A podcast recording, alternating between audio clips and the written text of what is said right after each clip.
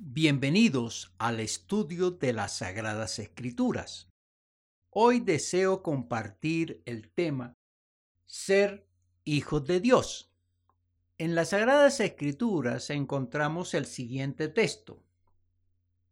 Mas a todos los que le recibieron, a los que creen en su nombre, les dio potestad de ser hechos hijos de Dios. Juan capítulo 1, versículo número 12. Para un detallado estudio dividiremos el texto en tres partes. La primera, trataremos acerca de los que recibieron al Señor Jesucristo. La segunda, los que creen en su nombre. Y la tercera, les dio potestad de ser hechos hijos de Dios. Veamos el primer punto. Más a todos los que le recibieron. La palabra recibir se define como tomar algo que le dan, aceptar o aprobar algo, celebrar la llegada de alguien.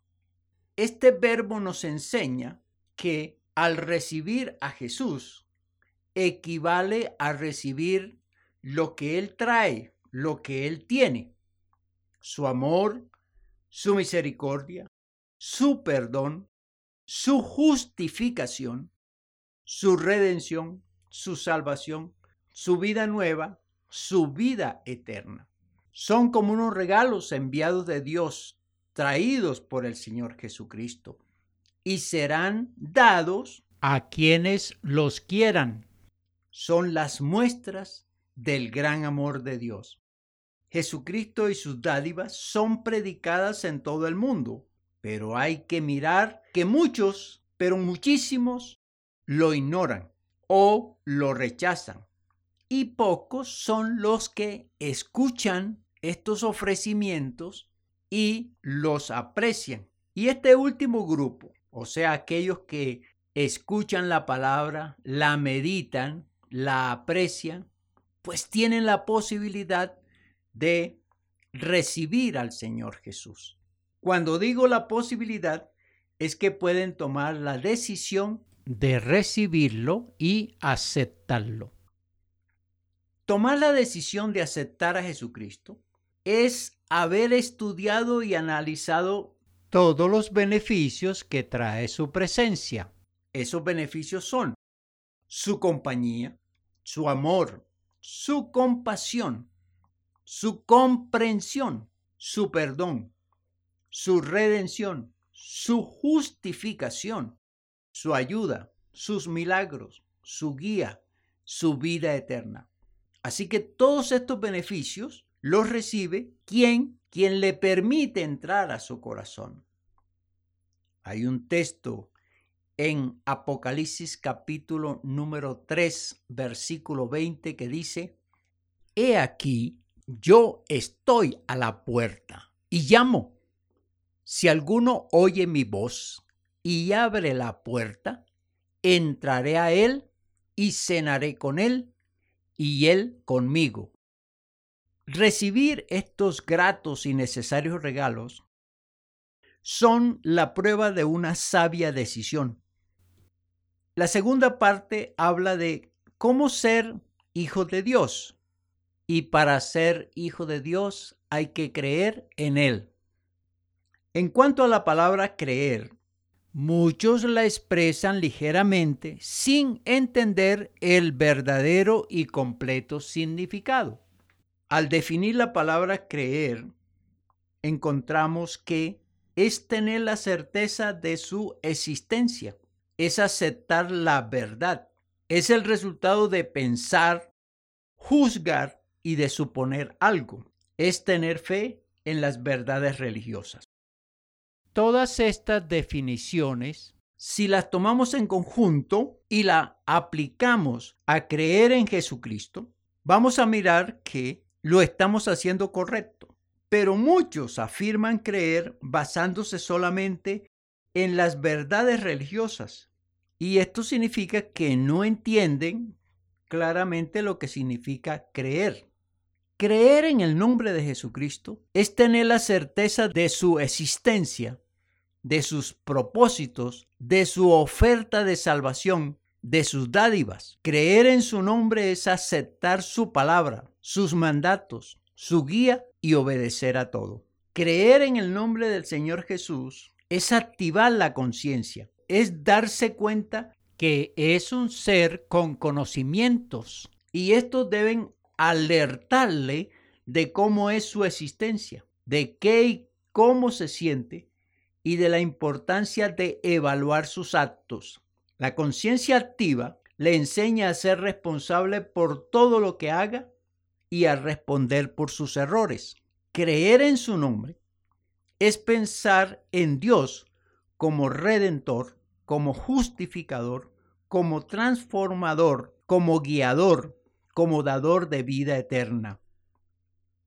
Quien confiesa que cree en Jesucristo afirma, Él es mi Dios, mi Señor, mi Salvador, Él me ha aceptado como soy, me recibió mi arrepentimiento, me perdonó de todos mis pecados, me redimió absolutamente, me justificó, me está transformando, me dio la vida eterna y no me condenará, me llevará al cielo. Creer en Jesucristo es adorarle, es servirle. Creer en Jesucristo es aprender de Él, es obedecerle y es buscar y hacer su voluntad. Creer en Jesucristo es asumir el gran compromiso, llamándose cristiano.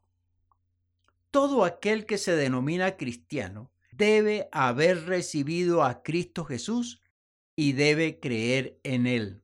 Al dar esos dos pasos, inmediatamente adquiere el derecho de ser adoptado como hijo de Dios. Hay que aclarar también que ser hijo de Dios no es por ser una creación de Él, es por cumplir los dos pasos antes mencionados.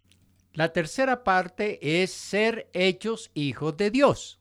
Sin ser hijo de Dios, la persona está como huérfana, experimenta una gran falta de amor, experimenta una gran soledad, experimenta una ansiedad, experimenta una insatisfacción, experimenta una desprotección, experimenta una falta de comprensión, experimenta una falta de compasión, experimenta una falta de apreciación, experimenta una falta de dirección, experimenta una falta de orientación. Sumando estos estados, aunque hay muchos más, vive como abandonada. Para superar esas condiciones, Dios se ofrece como Padre, y Dios como Padre, y Dios como Padre puede dar su inmenso amor, su acompañamiento perpetuo, su tranquilidad celestial, su gozo espiritual, su acompañamiento y seguridad, su discernimiento y bondad, su estimación y valoración, sus derroteros y alertas, sus consejos y promesas. Dios como Padre es el mejor Padre. Nunca nos dejará, nunca nos desamparará. Quien entiende y conoce a Dios no desprecia su promesa de adopción, sino que de inmediato acepta y lo toma como padre. Leo nuevamente el texto de Juan capítulo número 1, versículo número 12. Mas a todos los que le recibieron, a los que creen en su nombre, les dio potestad de ser hechos hijos de Dios. Al escuchar este estudio, ¿qué deseas hacer? ¿Quieres recibir a Jesucristo? ¿Quieres creer en Él? ¿Quieres ser hijo o hija de Dios? La decisión que tú tomes será importante para ti. Escríbenos a nuestro correo